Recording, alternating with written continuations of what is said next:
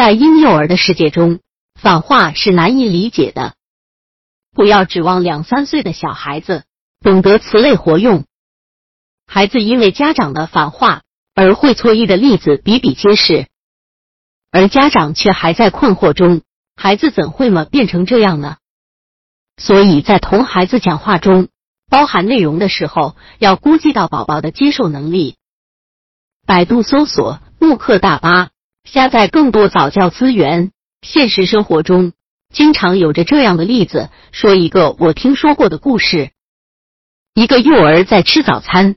不小心把牛奶弄洒了，妈妈过来收拾烂摊子，很生气的说：“看你干的好事。”第二天早餐时，妞妞又把牛奶倒在桌子上，然后兴奋的叫妈妈：“妈妈，我又干了一件好事。”把好话当作话换来听的也有。有个孩子刚刚学走路，动作还不协调，总是爱摔跤。一次，爸爸在他摔倒。撞到东西的时候说：“你这个小笨笨呀，怎么这么不小心？”其实成人都能听出其中蕴含的爱意。可当琪琪又一次撞到门框时，他边哭边说：“琪琪是个大笨蛋。”爸爸被琪琪的反应吓坏了，一时不知道如何安慰宝宝。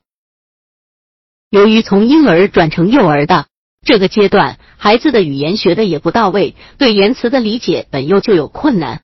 同时，也是逻辑思维发育的关键期，他们的词汇突飞猛进，但是对于语义甚至寓意的理解却仍处于发展中，所以经常会出现词不达意的现象。如果父母经常说反话，孩子就会很困惑，一方面不利于孩子理解能力发展，另一方面，父母与话语完全不同的表情，让孩子无法猜测到父母真实的意思，不利于亲子之间的沟通。专家建议，在宝宝刚学说话到学会基本用语的这段时间内，大概是为期两年左右，都应该用正确的言辞来引导孩子，不宜说反话，更不要用反话来刺激孩子。千万不要以为这是幽默，